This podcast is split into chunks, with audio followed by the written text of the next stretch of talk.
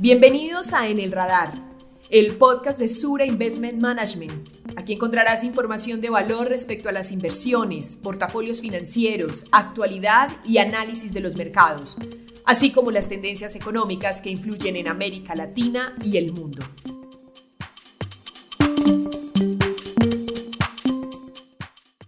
Hola a todos, soy Macarena González, Investment Specialist en Sura Investment Management y los saludo desde Chile.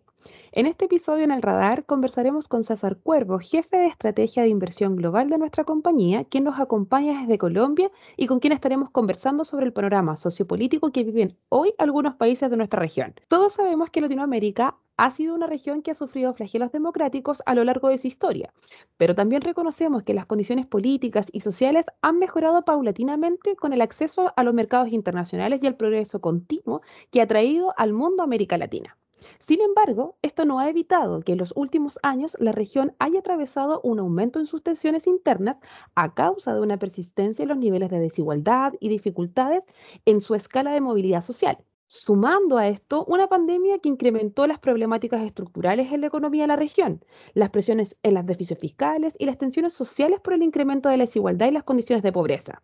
Y si es que bien Latinoamérica goza de un ambiente internacional favorable, como precio, precio de los commodities al alza y una recuperación a nivel global estimada para el 2021 y parte del 2022, es cierto que la deuda interna de los países, así como sus restricciones presupuestarias, han aumentado, generando mayores necesidades para dar a la sostenibilidad fiscal.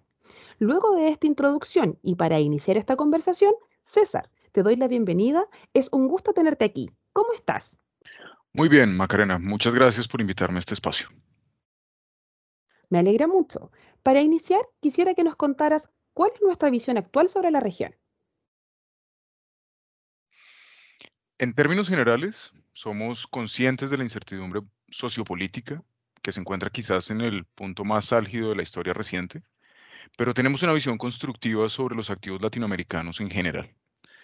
Quizás en primer lugar vale la pena mencionar que nuestra estrategia global, considerando que estamos en una fase del ciclo económico de marcada recuperación en las postrimerías de la crisis del COVID-19, sobrepondera la inversión en activos de riesgo, por lo que estamos más enfocados en la renta variable y también en los commodities. En esa medida, al sumar el efecto positivo del rally de los precios de los bienes básicos como el petróleo y el cobre, muy importantes para nuestra región, mantenemos una visión positiva sobre América Latina, que también se soporta en valoraciones que resultan muy atractivas con respecto a su propia historia y al resto del mundo. Finalmente, creo que vale la pena mencionar que la abundancia de liquidez inyectada principalmente por las economías desarrolladas debería favorecer la inversión en activos de la región tal como ha ocurrido luego de las crisis de la historia reciente. ¿Qué te parece si para entrar en materia nos vamos a Chile, donde el pasado 16 de mayo se llevaron a cabo las elecciones para elegir, además de gobernadores y alcaldes, la composición de la convención constituyente, donde luego de conocerse los resultados, el IPSA cayó alrededor de un 8%. ¿Cómo ve nuestra compañía estos hechos? Los resultados muestran que tras el estallido de las protestas sociales en octubre de 2019 y pese a la extraordinaria campaña de vacunación en el país, que dicho sea de paso, es claramente eh, un ejemplo para el resto de América Latina, el sentimiento de rechazo por los partidos políticos tradicionales, incluido el de la administración Piñera, continúa muy elevado. En esa medida, las listas con mejores resultados en, la, eh, en las elecciones constituyentes de, hace un par de semanas eh, fueron a prueba dignidad, que consiguió 28 escaños, y la lista de independientes, lista del pueblo, con 27. Ambos grupos tienen posturas de marcada tendencia política a la izquierda y es importante mencionar que derrotaron en estas elecciones no solamente al partido oficialista, sino en términos generales a los partidos políticos tradicionales. Lo anterior, aunque cargado de incertidumbre, muy probablemente dará como resultado cambios más profundos a los que inicialmente estábamos esperando dentro de la Carta Magna chilena.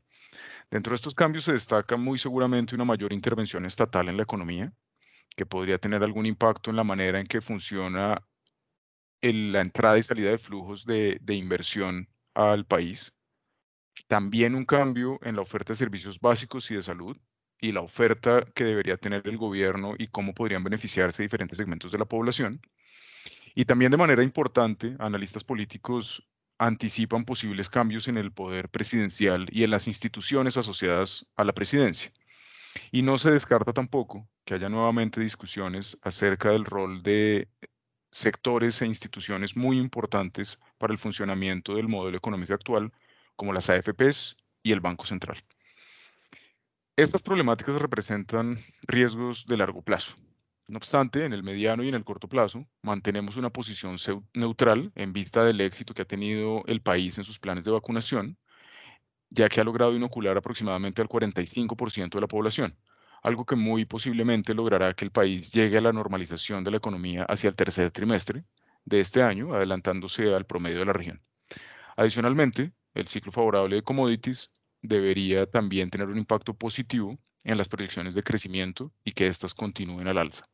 Gracias César por ese detalle. Ahora, Colombia parece seguir los pasos de Chile como en el 2019, de cara a las protestas y a los constantes reclamos al gobierno. ¿Cómo se ve el panorama de Colombia? Colombia entró al año 2021 cargado de fuertes desbalances fiscales, acentuados por los programas sociales implementados durante el año 2020 altas necesidades de financiamiento, resultado de una población que exige mayor intervención estatal para tratar de hacer contrapeso a los niveles de pobreza y desigualdad que dejó la crisis del coronavirus, ya que más de 3 millones de colombianos se quedaron en la pobreza desde el inicio de la pandemia, y una comunidad de inversionistas que también está presionando por más claridad sobre la estabilización de la deuda en el largo plazo y cuál será la estrategia del gobierno para poder dar mayor estabilidad a las cuentas fiscales en el mediano y largo plazo. Como respuesta a lo anterior, el gobierno entregó al Congreso a mediados de abril una propuesta de reforma tributaria llamada Proyecto de Ley de Solidaridad Sostenible. En ella se buscaba incrementar el recaudo tributario a través de la ampliación de la base gravable y la eliminación de artículos exentos de IVA, buscando un recaudo cercano a 2.5% del Producto Interno Bruto cuando estuviera en plena implementación, ya que se contemplaba una implementación gradual, y también buscaba hacer permanente el gasto de solidaridad por parte del gobierno en un monto cercano a 0.8% del PIB. No obstante, a finales de abril, la erupción de protestas masivas en las principales ciudades del país obligaron al presidente a retirar la reforma tributaria y hacer cambios dentro de su gabinete ministerial, donde se destaca la salida del ministro de Hacienda que lideró la altamente cuestionada reforma. Sin embargo, las movilizaciones aún continúan. Estos hechos incrementan la urgencia de la Administración por incorporar una nueva reforma tributaria que abarque las principales preocupaciones de los manifestantes. Esta nueva versión del proyecto de ley, sin lugar a dudas, tendría un alcance mucho menor y estaría más enfocada en gravámenes adicionales a la población de altos ingresos y al sector corporativo, fórmula que se ha utilizado de manera recurrente en el pasado, dada la mayor facilidad de recaudo. Ante esta situación, los mercados empezaron a asignar una mayor probabilidad de pérdida del grado de inversión para el país, situación que estuvo acentuada en las últimas semanas por las protestas sociales que lamentablemente han derivado en más de una ocasión en episodios muy mediáticos de enfrentamiento entre los manifestantes y la fuerza pública. Así las cosas, el 19 de mayo se confirmó la primera acción en esta línea por parte de las agencias calificadoras, con el anuncio de Standard Poor's de recortar la calificación desde el triple B con perspectiva negativa a W más con perspectiva estable. No obstante, Colombia sigue presentando valorizaciones muy atractivas en cuanto a sus activos locales. Y esto, sumado al ciclo favorable eh, de los componentes cíclicos de su índice local con los precios de los commodities, hacen que la inversión en Colombia siga viéndose relativamente atractiva. Es muy importante analizar los riesgos que se derivan de la situación sociopolítica y tener claro que el horizonte de inversión en los activos colombianos debería ser de más largo plazo, pero seguimos pensando que los niveles actuales pueden representar oportunidades de entrada interesantes.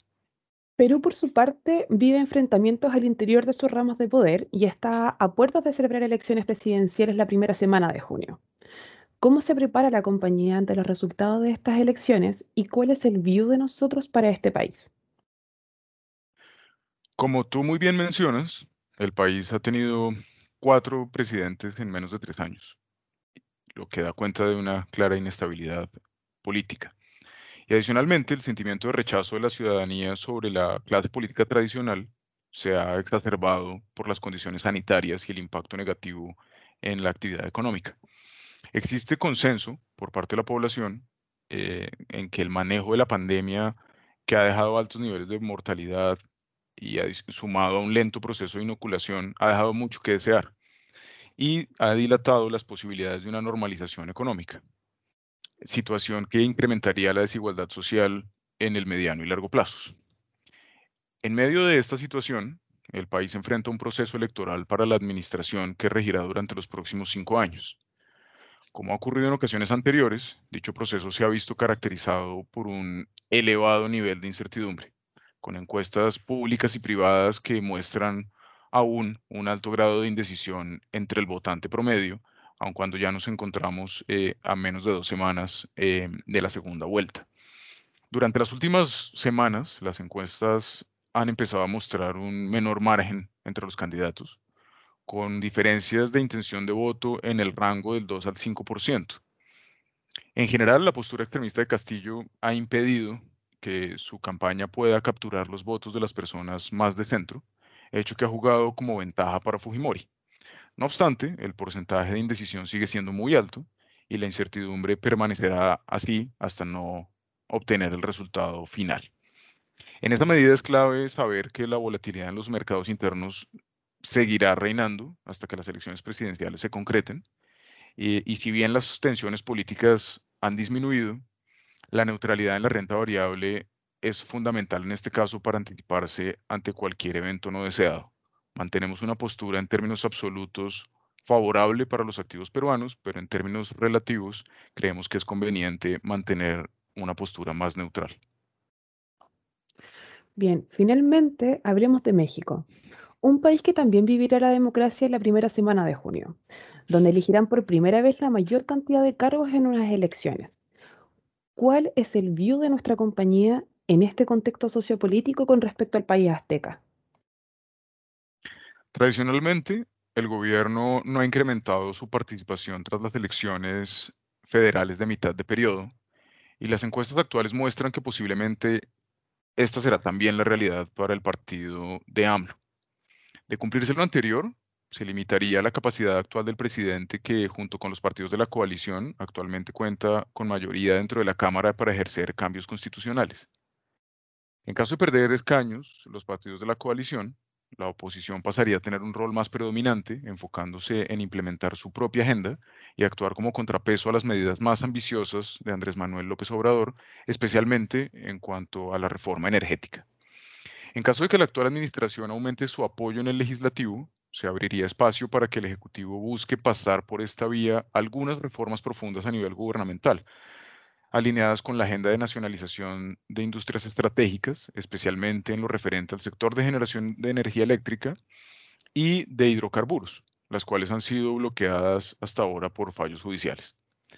En México mantenemos una postura neutral en su renta variable, relativo al resto de la región, pero con expectativas positivas en términos de retorno absoluto.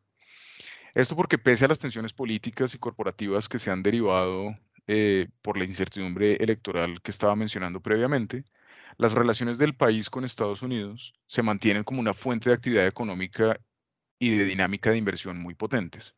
En esa línea es muy probable que el país siga beneficiándose del fuerte ritmo de crecimiento de Estados Unidos y logre también un crecimiento que podría superar con contundencia el promedio de los últimos años.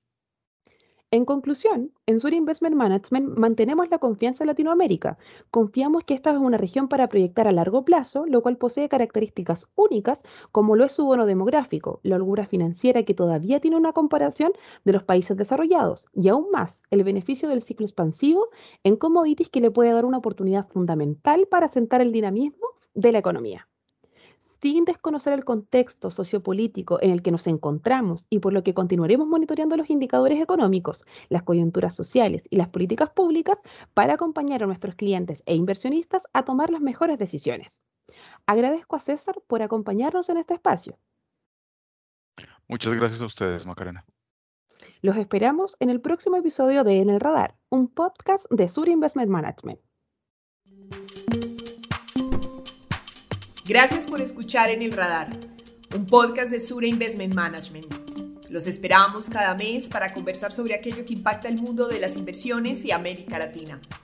Para estar más informado de todo lo que hacemos, síguenos en LinkedIn, búscanos como Sura Investment Management y no olvides suscribirte en nuestro perfil de Spotify.